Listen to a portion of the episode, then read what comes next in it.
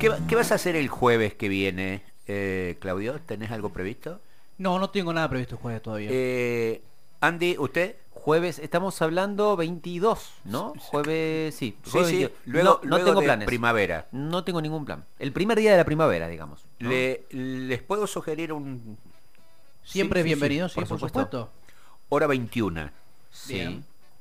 En una de las mejores salas del Teatro Independiente que tiene Córdoba, que es María Castaña, allí en Tucumán 260.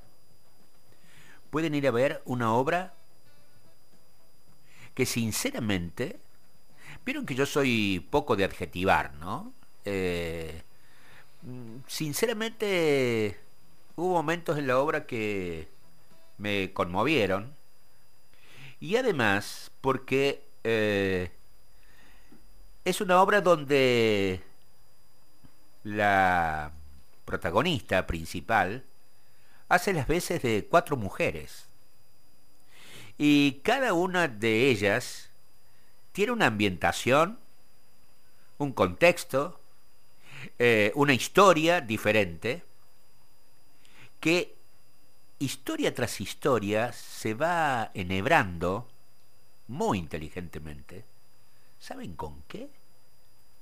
Con un acordeón y con eh, canciones eh, muy pegadizas al oído de uno que las escuchó desde chiquito, que van enhebrando unas escenas con otras como para definir una línea de tiempo teatral que da la imagen de distintas mujeres, pero una misma problemática. Ustedes saben que estoy hablando de una excelente obra de teatro, excelente obra de teatro, que ya está en María Castaña todos los jueves. Eh, su título, Santuario de Mujeres. Su directora y coprotagonista de la obra, diría yo, es Ana María Tenaglia, una de las mejores de Córdoba. Ana María, buen día. ¿Cómo va? Hola Jorge, qué alegría, qué, qué linda introducción para mi obra, para nuestra obra. Pero vos sabés que fue una Eh. cosa, fue una cosa hermosa verte y, y verlas. Y eh, ¿por qué? Porque eh, como leía en una excelente nota de eh, La Voz del Interior, eh, es bueno que los hombres vayamos a verlas, porque es bueno en este tiempo de, eh, bueno, que, que se necesita, como dicen los chicos, de construirse. Eh, ¿Cómo llegas, Ana María Tenaglia, eh, con Sonia Daniel a hacer esta obra? Bueno, primero decirte que yo te descubrí cuando salí a saludar recién y que me conmovió que estuvieras ahí en primera fila, te vi conmovido. Y bueno, este, fue una alegría tener la sala llena. Y lo que vos viste y te emocionó es con qué amor que está hecha esa obra. Eh, llegamos eh, porque Viviana Rivero, que es la autora del texto, em, que ha escrito muchas novelas, es, amante del teatro, entonces dice, me quiero animar a escribir una obra de teatro. Entonces empezó por monólogos y eh, fue, tuvo la asistencia de Sonia Daniel, que es dramaturga, y ellas dos me llamaron a mí porque querían que fuera un equipo de mujeres, para que las sintiéramos profundamente a estas cuatro, que vos viste que tienen nombre de... no, las cuatro tienen nombres de colores. Nombres de colores, ya vamos a eso, mira vos, ¿no? Pero digo, eh, te refieres a eh, eh, Viviana Rivero, una de las escritoras cordobesas más importantes de- de- del país De y también. Sí, y sí, también a nivel internacional, ¿no? Eh, Sí, sí, sí. Secreto bien guardado debe ser una de las este, de las obras más más leídas. más sí. leídas. Sí, e incluso fue llevada a, a la televisión por Netflix. Efectivamente. Y, y, y- bueno, y Sonia es una de las mejores actrices que tiene Córdoba, ¿no? Sí, sí, sí, o sea que a Sonia se la conoce más como dramaturga porque también ella ha trabajado mucho y mm, sus obras han trascendido en la Argentina, se hacen en Paraguay, en México, en España. Eh, trabaja mucho la dramaturgia Sonia y hacía mucho que no se presentaba como actriz. Em, yo te quiero contar cómo nos conocimos con Sonia. Ella dice que gracias a mí está ahí, porque yo ya estaba relacionada con la comedia cordobesa y estábamos por poner en escena una, obra de teatro para niños y se necesitaba una chica jovencita. Ella estaba en el seminario estudiando. Y hacen el casting y a la directora no le había dado ninguna chica de las que se habían presentado para hacer, escúchame este personaje, la princesa Boba. y yo le dije, volvele a tomar a Sonia Daniel porque para mí es especial por ese personaje. Y ahí fue cuando ella empezó a trabajar a nivel profesional. O sea que hace ya muchísimo tiempo, hace 40 años que estamos relacionadas y nunca más habíamos trabajado juntas. Mira vos. Si bien yo había trabajado mucho con Leo Rey en María Castaña, que hice varias obras, pero con ella nunca habíamos trabajado, vuelto a trabajar. Así que bueno, Sonia me llama y a mí me parece, me gustó mucho la idea y por supuesto trabajamos eh, mucho el texto porque Viviana Rivero es una gran narradora y tuvimos que adecuarlo para que fuera más coloquial, ¿entendés? Eh, más que, tuviera ese gancho de, lo, cotidiano, de lo vivencial que vos, vos percibiste. Eh, ¿cómo, ¿Cómo enganchaste la incorporación del instrumento y de la musicalización? Bueno, tal como vos percibiste, que es lo que yo quería lograr, era que todas, todas las musicalizaciones sonaran en el alma de la gente como una cosa muy conocida y que viene desde la niña. Entonces yo tomé el arroz con leche y le creé em, versos y cancioncitas para introducir cada personaje. Y para contar la historia de lo que vivimos las mujeres, por ejemplo, como ama de casa, porque ahí están como muy delimitadas cada mujer en un rol, ¿viste? Pero las mujeres nos desarrollamos más que nada a partir del siglo XX en muchos aspectos. Nos hemos incorporado al mundo del trabajo, al mundo de la creación y en este caso, por ejemplo, Blanca está como detenida en ese en ese modelo de ama de casa y mamá. ¿Viste? Madre, madre. Eso es. Eh, vamos a los, vamos a las cuatro eh, mujeres eh, ah. denominadas con cuatro colores y lo que significa cada uno. Dale. Bueno, Blanca es eso, la madre madre, la que se dedicó toda su vida y viste que al final dice, ¿qué proyectos personales tengo? No tengo. No me conozco. Mi vida es como mi nombre, un papel en blanco porque si bien se desarrolló en ese aspecto, pero ahora que ha terminado su rol como madre a tiempo completo, se encuentra desarmada y no sabe qué hacer con su vida. Este, después este, Celeste, incluso no, no es casual el nombre, Celeste es la que quiere volar, la que busca el cielo.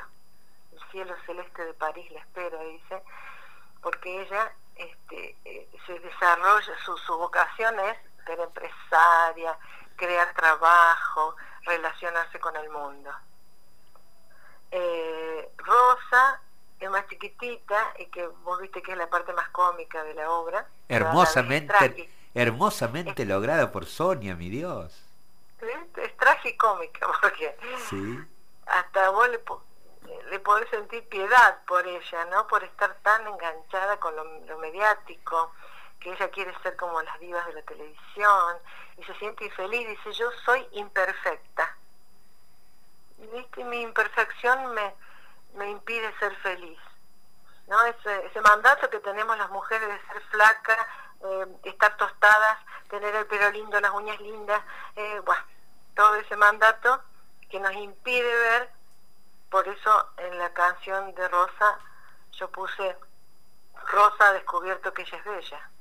En un momento dado ella se da cuenta que no le hace falta ponerse todos esos artefactos que se ponen, que son muy cómicos en la obra, para presentarse ante un hombre como buscar el amor de un hombre, ella, con, su propia eh, naturaleza.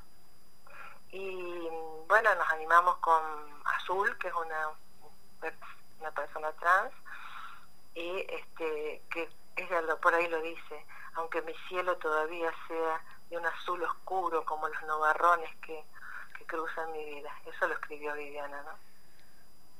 Entonces, lo, incluso el nombre de cada una tiene una significación. Eh, obra que eh, transcurre y, va enhebrándose un personaje con otro, una escena con otro, y uno no se da cuenta porque, porque en cada episodio, digamos, uno se engancha eh, con lo que Sonia, Sonia Daniel refleja en cada mujer que, actúa, ¿no? Eh, pero como dices, eh, todas tienen ese hilo eh, que las une, que, es este, que son estos mandatos y esta, esta mirada que está, no voy a expoliar para nada, este, esta mirada que está muy bien resuelta de, del hombre en la escena que está y no está y esto este, ah. eh, impregna, impregna todo este eh, toda la escena, ¿no? Importante la presencia, la presencia ausente del hombre, ¿no?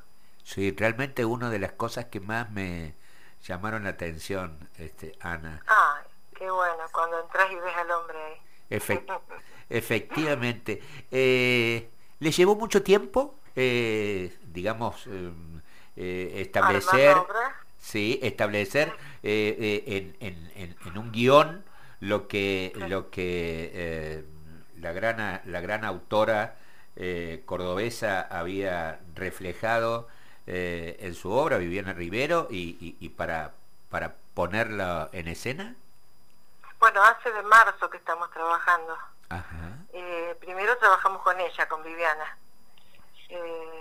y después ella tuvo que viajar está en España en este momento, porque ella eh, trabaja allá también, presenta sus libros, dirige, dirige tesis, tesis doctorales en distintas universidades de, narrativa, de novela, y este, trabajamos con ella como un mes y medio, y luego con Sonia este, empezamos a, yo empecé a, diseñar lo, lo que iba a ser la la escenografía, que queremos que sea, viste que es bastante eh, simple, eh, porque queremos transportarla, queremos viajar.